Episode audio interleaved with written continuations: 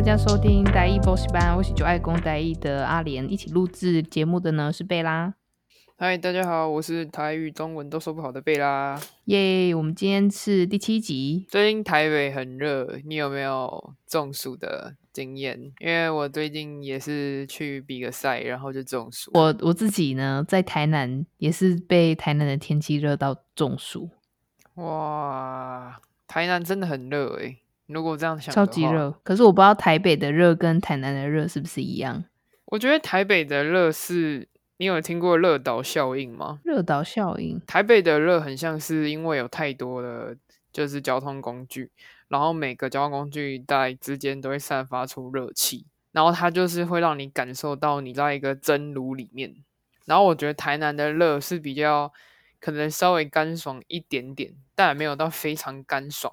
因为我觉得台南有时候好像还是偏潮湿，是是，可是它不会像台北的热岛效应那样，就是它感觉很像是把你的那个毛孔开始蒸熟，然后你就会觉得非常的不舒服。然后你站到太阳底下，就是那个公车废气，然后各各个车辆的废气就会这样迎面而来，然后那个台北的太阳就这样直射你，然后都是高楼大厦、嗯、钢筋水泥，就感觉超热的。我现在是嗯。那你有听过我们台南的说法是，因为最近有装、嗯、台南很多地方装太阳能板这个东西，哦、然后就有人之前新闻就有推说，有可能就是因为太阳能板，然后导致台南有好一阵子都没有下雨，因为就是会一直好像在装设另外一颗太阳在地面上。然后那时候就有很多，就是有这样子的舆论产生，然后新闻也有报啊，然后请一些台电的专家去做说明。嗯，那他们给的官方的回复都是说，目前没有研究证明说这个会影响下雨或者是天气的状况。是哦，这样有点像是小时候不是有那个放大镜吗？然后要找一个那种亮亮的，是，就是照一个亮亮点，那这样很多太阳能板就一直反射、反射、反射嘛。那不是很热吗？想到觉得很热。对，我在想，对啊，好像我这样联想起来，好像也蛮合理的。然后我也觉得我很夸张。然后我我你你说你去台北，然后有参加一些户外的活动，导致中暑嘛？对，没错。那我我自己是归在家里，然后可能就是开车出去买东西，这样子来回。嗯，回来你知道我我也是第一次中暑这么严重，上吐下泻，哇，然后忽冷忽热那种状况，很严重哎，这样子有点。对，我想说，哈，怎么会这样？然后人家说有可能就是室内室外的温差太大，你一下子进车子，一下子又出外面，对，所以你的毛孔就是散热的机制就有点搞搞乱了，嗯，真的。然后我就是有史以来第一次中暑这么严重。可是你你一般在台北中暑，你通常都会怎么样去？你会去看医生吗？还是你会做什么治疗？哦，我会直接刮痧。哎，我妈就是一个。中暑经验老道者，他自己就是刮刮刮刮刮刮，他就会拿那种呃十块钱，他以前小时候会用汤匙，What? 然后我们中暑的时候，他就会用汤匙帮我们刮，然后现在他已经进化用十块钱。我一开始在刮的时候，我会想说这是什么触感，就好像跟小时候的汤匙不太一样，我觉得小时候好像比较柔软一点。结果他后来我就问他说这到底是什么，他就说这是十块。我想说啊，你拿十块。割刮我的皮肤，我说上面不是很多细菌吗？那十块钱多少人摸过？他说没有，他刚刚有用酒精喷过，所以我觉得我现在可以扎扣咖喱卤哦。对，我现在应该是扎扣马卤不烂的那种皮肤吧？靠，好好厉害哦！哎、欸，可是那刮痧，我看大部分的人都是刷刷脖颈这边的位置，所以你妈妈也是这样子刷，也是，然后还一路就是刮刮到肩胛之下。哇，真的会不会痛啊？很很痛啊！但是要痛才有效，对不对？对，就是就是，如果你没有中暑的话，不会出现那种淤青的呃淤青的那种红哦。对，但如果你有你有你有中暑的话，就会就会很快就鼻就是那个热气就会出来。我自己是觉得蛮有感的，因为我是刮完之后那天晚上，我的那个后脑勺后面就有凹槽的那边，我都觉得他们在喷热气，就是这样。就是对，我觉得我自己是觉得，嗯，刮痧刮完有舒服一点。如果真的都不刮的话，我觉得真的是晕到爆，哦、会很想吐，然后又很晕。对啊，超晕。对，嗯，我们家的做法，嗯嗯，我们家的做法的话，他是会做那欧藤和鸡醉。哦，你有吃过这种东西吗？呃，它好像它的，我刚才查了一下，它好像有一个特别的名称，嗯、叫做盐工水。哦，我不知道哎。对，它这个东西是我妈可能遇到中暑的时候，她、嗯、就是会用生的水，就是没有煮过的水，嗯，然后用一点番薯粉还有黑糖，然后搅一搅喝下去，嗯，然后说这样子盐工水呢就会让你比较舒服一点。那、哦、啊，你觉得有效吗？就是感觉怎么样？我我那时候就是觉得说那是什么鬼偏方啊，我才不要，我就上吐下泻了。哇塞，那我觉得你是不是可应该要试一下，这样才有对照组？对啊，我觉得我太我太 T T 了，我应该要听一下盐啊，那个叫盐公茶，盐公茶是消暑的一个秘方哦，好像不错哎，可能比十块还要再温柔一点的方法 治疗中暑。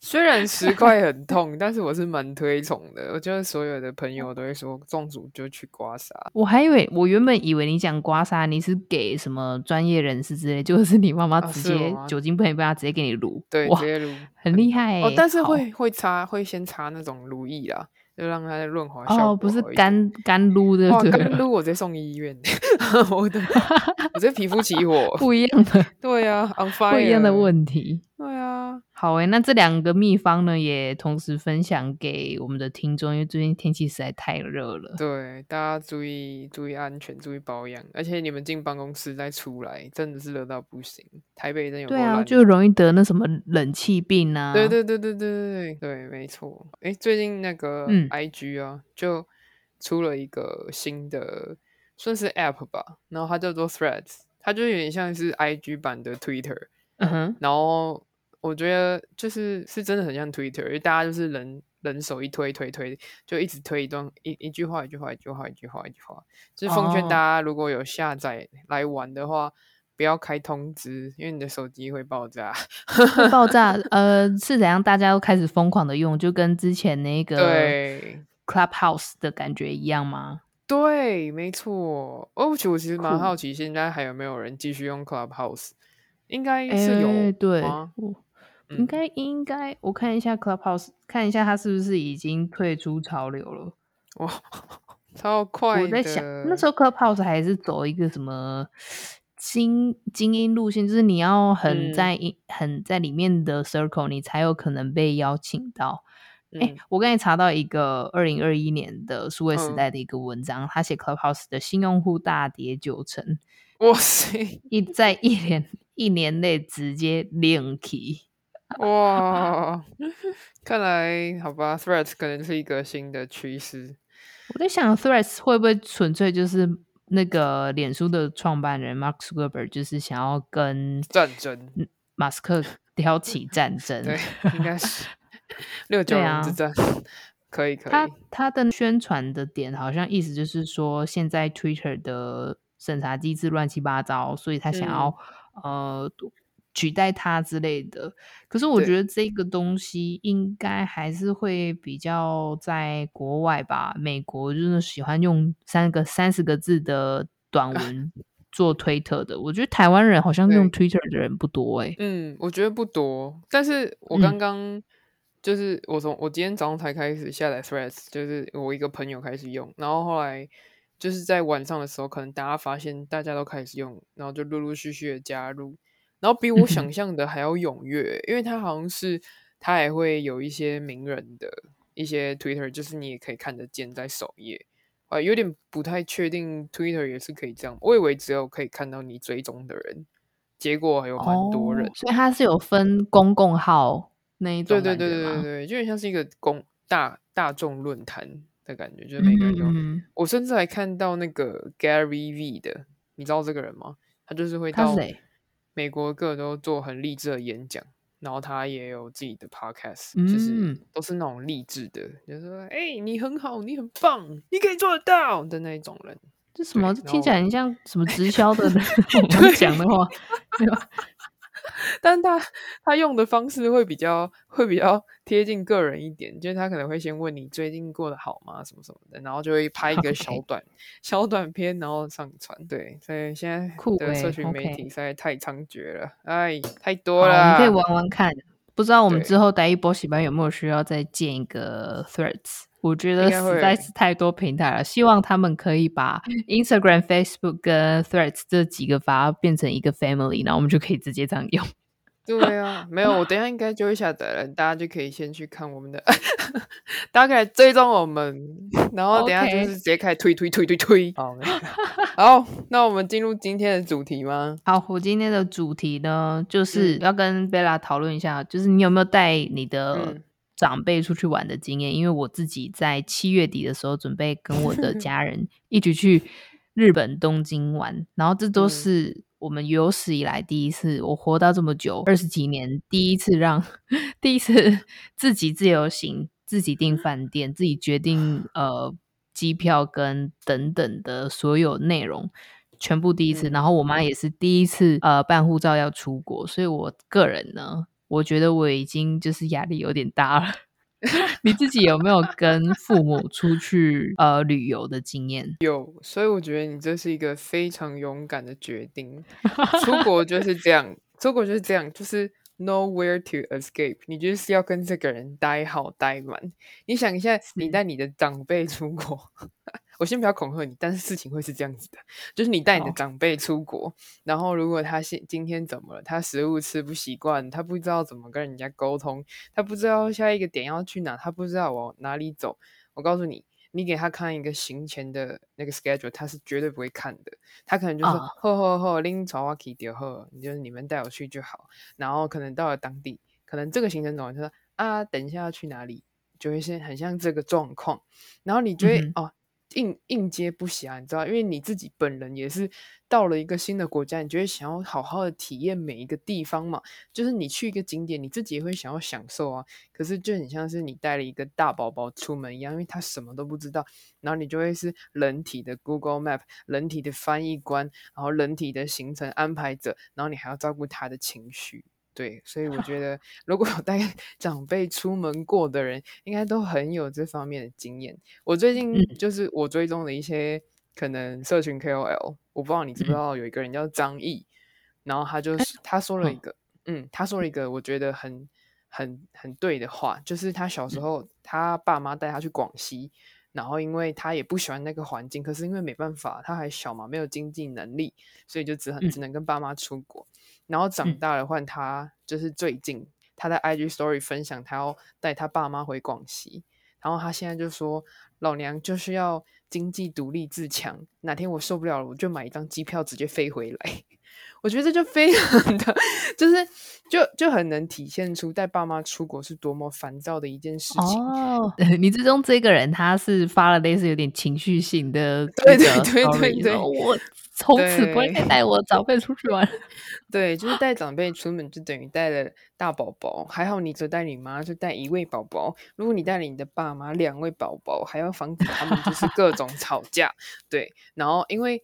而且我觉得最烦的应该会是他们会，如果你爸妈是那种就是很很依赖别人的人，或者是他真的是到了陌生环境会很容易呃紧张，或者是不知道要干嘛的人，那他一定会把所有的注意都放在你身上。你可以做一个实验，你带他出去走一整天的行程，结束之后你问他说今天哪里最好玩？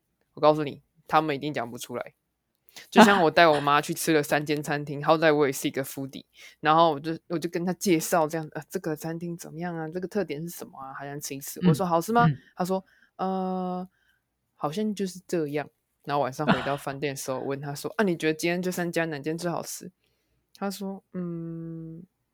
我就说你记得我们吃了什么吗？他就说可能也就不太记得哦。我操！我整个业力引爆，我就很想不要拍了，不要拍了，拍再多大家都忘记。我觉得规划的人非常非常的需要听到一起去的人的赞美。哦，对对，这也是一点非常需要，这也是一点对，因为重点是我觉得嗯，可能长辈就真的比较偏失控吧。我最近也是有一个有一个朋友，对，有一个朋友他也是带他爸妈去日本。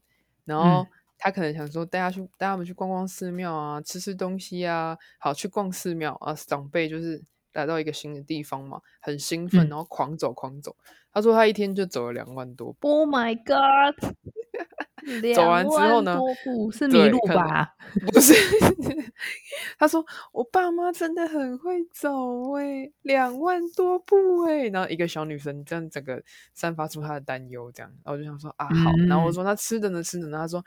嗯，因为他们跟我们吃的东西比较不一样，像年轻人不是就会想去吃拉面嘛？嗯嗯嗯，长辈可能吃一吃拉面就会吓到，他们就说对，或是太咸太浓，对，然后就是哦还要排队，然后排队的时候他们就会说为什么还吃个饭也要排队，要站很久这样，所以可能你要另外再找一些餐厅去给他们安顿好了之后，嗯、然后你再回来回来。对，懂就是会有很多的很多的状况产生。我我大概有预想过一些情形，就是我可能就是拉着他去吃我想要吃的拉面名店，然后可能。在路上可能就是会抱怨之类，然后继续吃完，他我妈应该就会讲一句评论，我应该可能会就是 也像你一样业力引爆，她就说这也不是想做大大概拢爱摆堆的家，而且你知道台南人是最讨厌摆堆的。对，哎、欸，你刚刚讲的那个话我完全听得懂，就是我妈也会这样讲，就是说这碗拉面没什么，对，他就他对拉面也是很不懂，他就是说、嗯、哦这个拉面没什么啊，就那个汤那个水啊料那么少啊，卖那么贵，然后我就会整个脸垮掉。就哦，那你就不要吃了，嗯、这样对。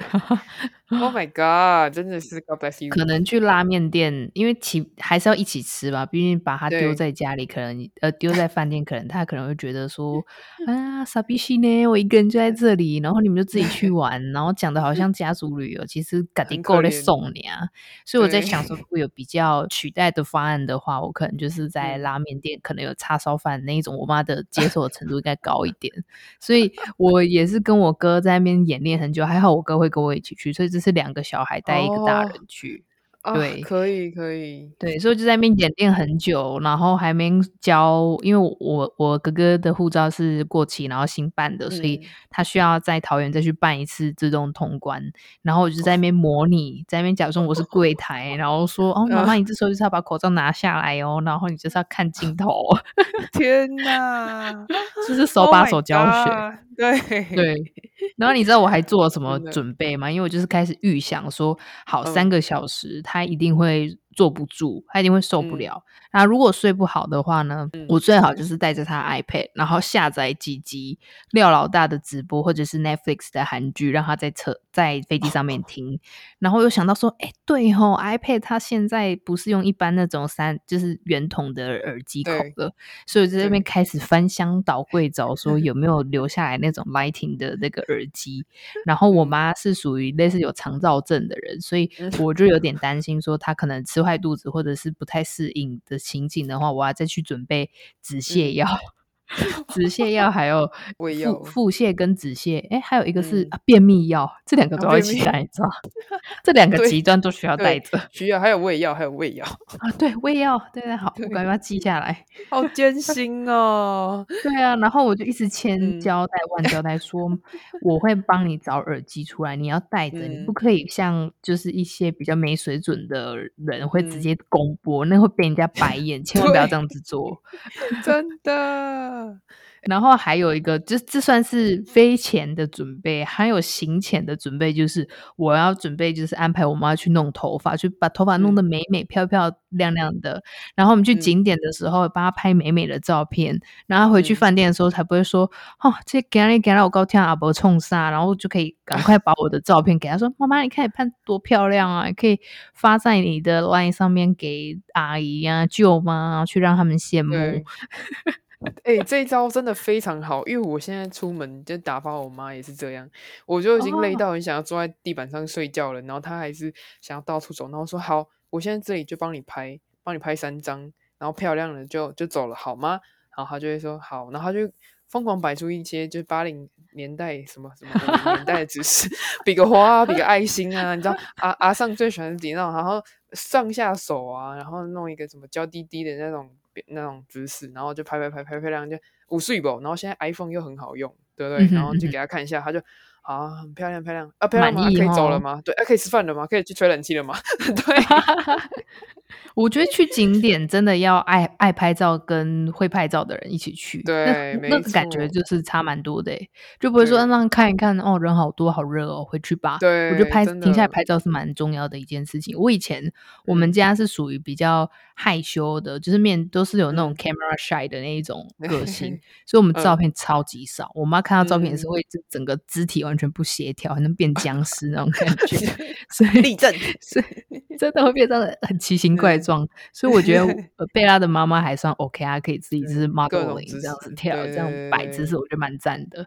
所以我这一次 的行程就是要鼓励我妈妈说：“哇，妈妈你头发弄好漂亮哦，然后我帮你弄化妆好美哦，眉毛也帮你修好了，我们来拍几张美美的照片。”对，可以可以。那我觉得你可以再加一些指导，比个耶，比个花，比个爱心。啊、对，然后这时候我觉得我哥就是一个，因为我哥也是属于非常对照片非常害羞，因为我们家看到照片，嗯、看到自己的照片就想把它撕掉的那一种。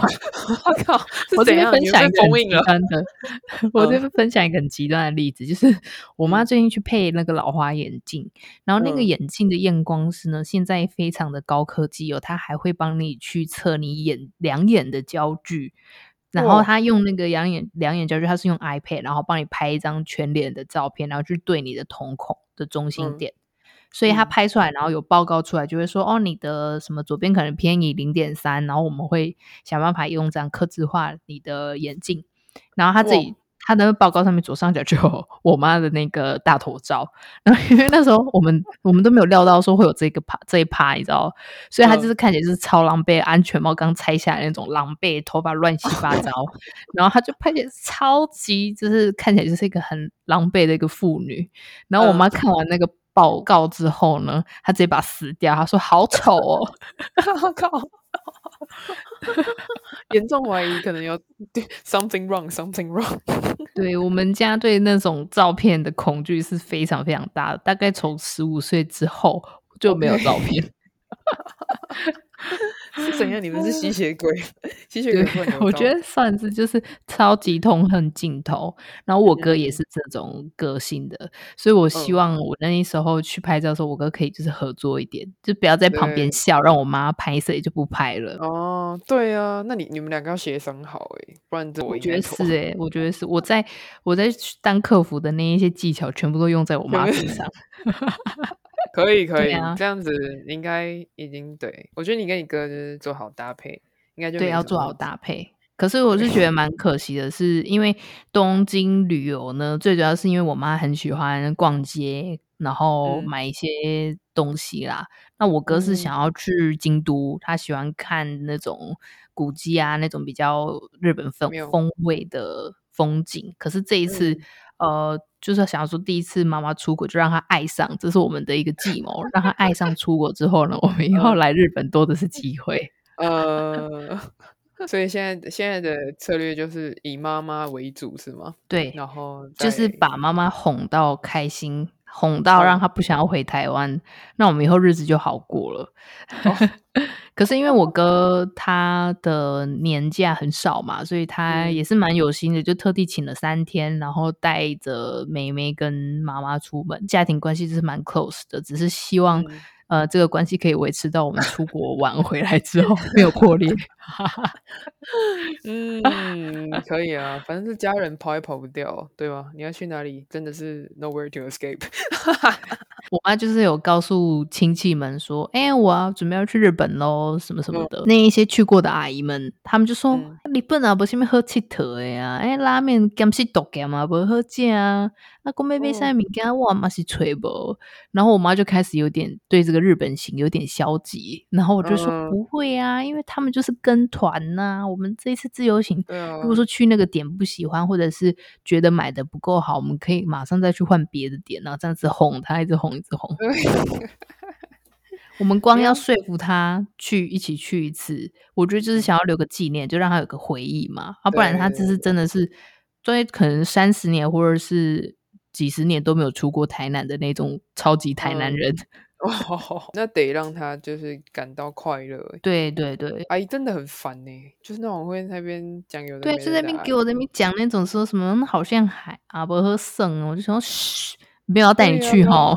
对啊，你就说那他们的小孩有带他们去吗？你要想一下啊，他们连出去。哎、欸，我觉得是哎、欸，我觉得有一些小朋友可能也是担心呐、啊，所以就是没有乔这个时间去。对啊，对啊，希望我回来可以有一些有趣的事情可以分享给大家。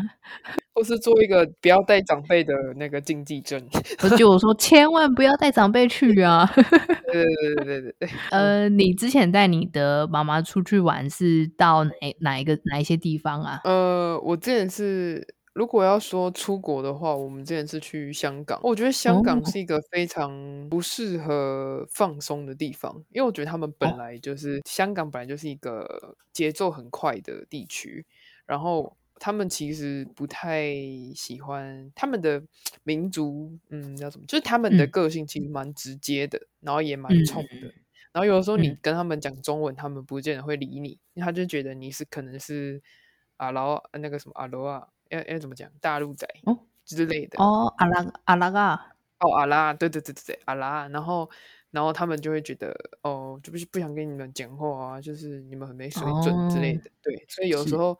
你为了要可能呃跟他们沟通，或是问一下路，然后我就可能会说英文，那这时候他们才会回你。嗯、但我觉得他们也很有趣，你问他们英文，然后他们回你港话啊，我就是听不懂港话。啊、我懂，我懂那感觉。对，就是他就会觉得哦，你你是香港人，然后你应该懂香港话，然后他就会跟你讲港话，但我但是我就听不懂嘛。然后我妈就是那种偏焦虑的人，然后因为那时候我们可能找不到路啊什么的，嗯、那时候我的手机好像还是那种很废的，就是那种呃呃，可能还找路也要花一段时间，就是那时候 Google Map 没有没有很盛行吧，就刚开始进入这个时代而已。对，然后那时候就是在路上，然后我妈就是看着我这样，然后就去问别人这样，就觉得天呐，他就是给你一个压力，而且他又是很容易焦虑，他就会看着你，然后这样。呃，所以现在是怎样？我就说等一下，我听不懂他说话。他说啊，你刚刚不是用英文问他为什么听不懂？对，因为我妈也是只会讲中文的人嘛。嗯、然后他就他就他就说，嗯、啊，那你刚刚问他，他回答什么？我说他回答我港话，港话我听不懂。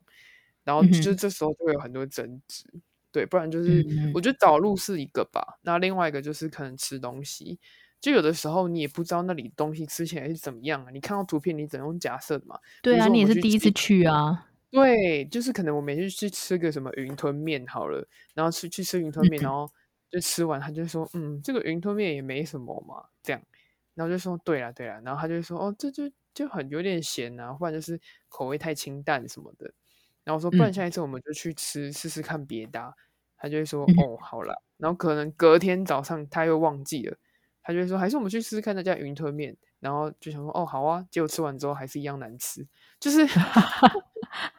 就是妈妈出门就是不会管你做的功课，她就是就可能觉得哦，可能她失败了一两次，比如说你找路不顺，或者是你找餐厅不顺，她就会开始对你失去信心。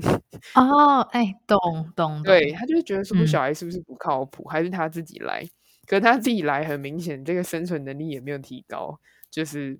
就是会有很多 drama，很多很多很多问题这样。懂。懂然后在台湾本岛，嗯，我我类似的经验，我今天就刚发生的，因为现在 Instagram 就很爱投播什么台南的，就是新开的餐厅，然后每次晚餐都不知道想要吃什么，所以我就提议说，那我们今天去试试看那一家什么榨菜肉丝面，嗯、然后我就赶快就跑跑去买回来吃。妈的，有够难吃的，这有没有搞错啊？那个面是一坨的。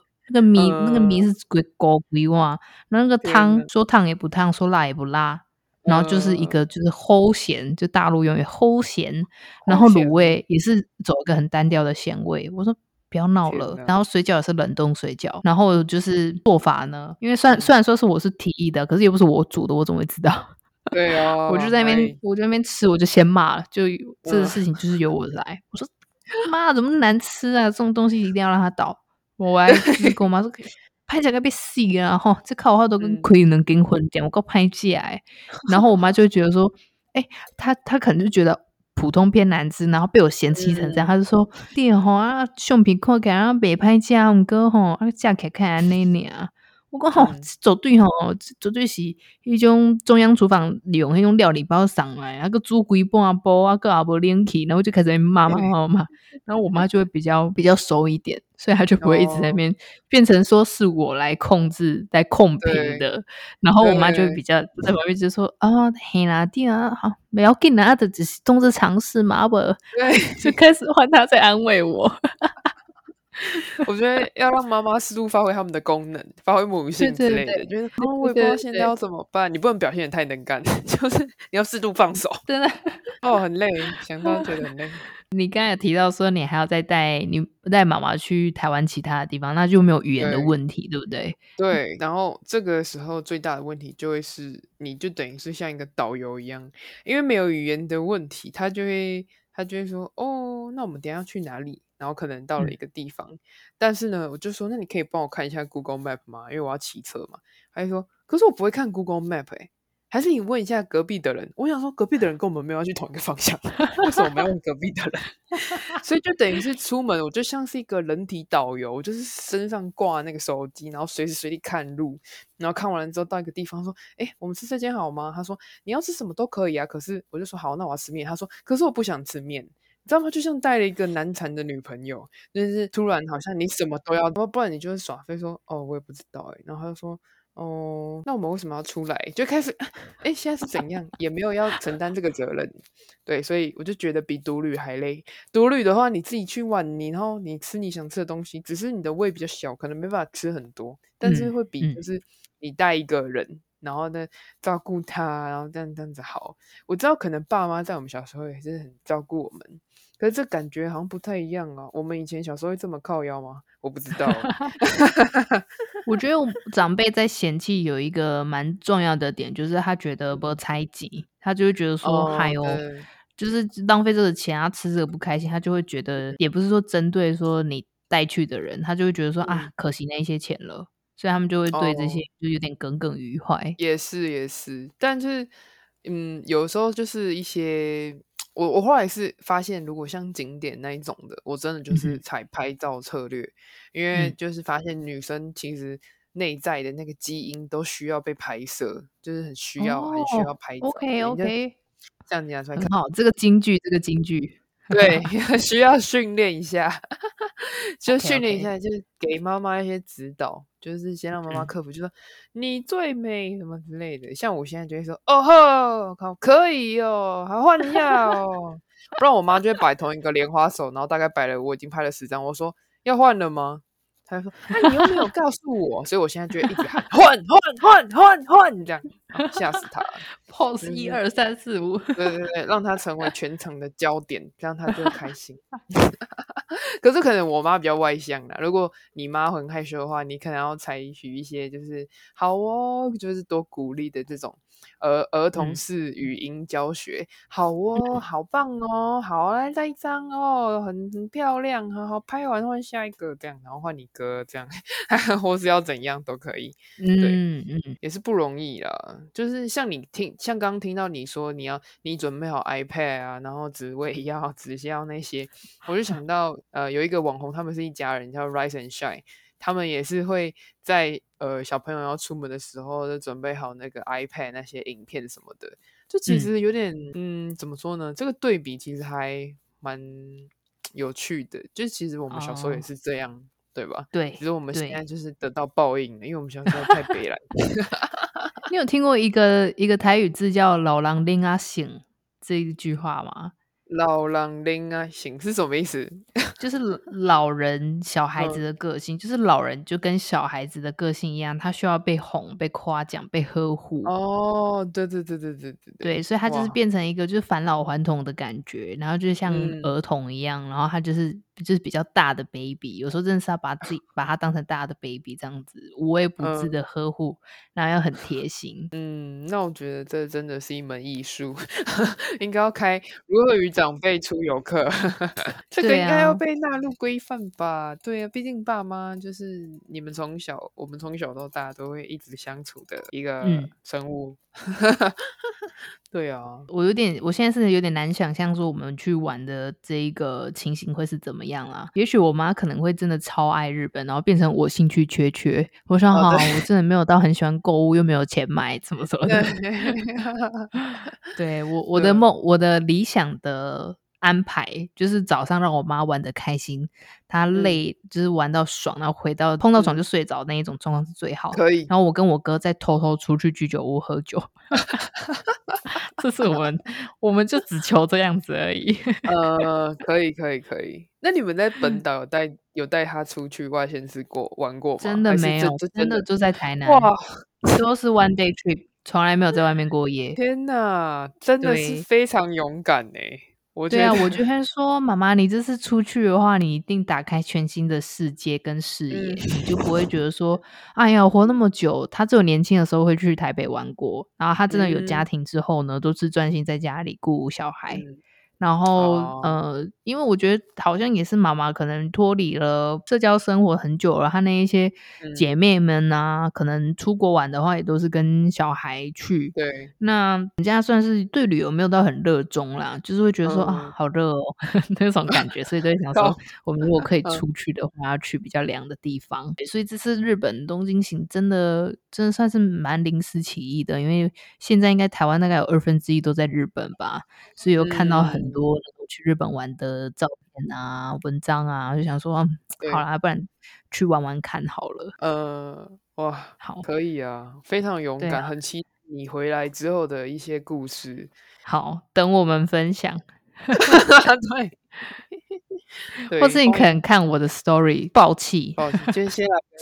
不过欠欠你的是不是？这一次旅游我有出钱，好不好？对。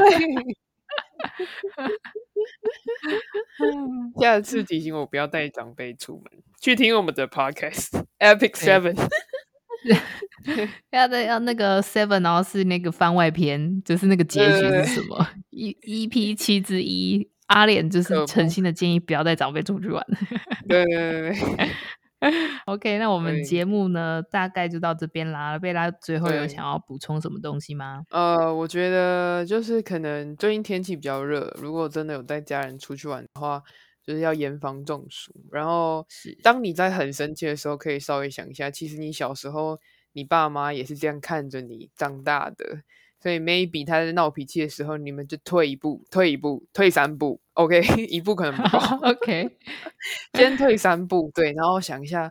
唉，好了，如果我是他，我一个老人，然后没有出国过，没有来到这个新的地方，我可能也会有很多疑问，加上我的三 C 产品又呃不够熟练，那好吧，嗯、那可能会有这个反应。好，那这样的话呢，嗯、我们要怎么让我们两个彼此都舒服？我觉得带爸妈出去可以稍微想一下，嗯、就是永远都要有一个备案，不能到当时候来想，因为怕到那个那个很紧绷的环境下，你会慌，他会慌，大家都很慌。对，所以我觉得就是。嗯你都永远都要有一个备案，就比如说哦，去个咖啡厅啊，舒服一下啊，或是去百货公司啊，嗯、就是这种比较一般人大众都可以接受的舒服环境。对，哎、欸，你觉得我要买一个扇子吗？那种可以打 开的扇子，还是买那种电动的？电动的，电动 买电动的扇子，对，手很酸，又会热，会流汗，妈妈不喜欢。对。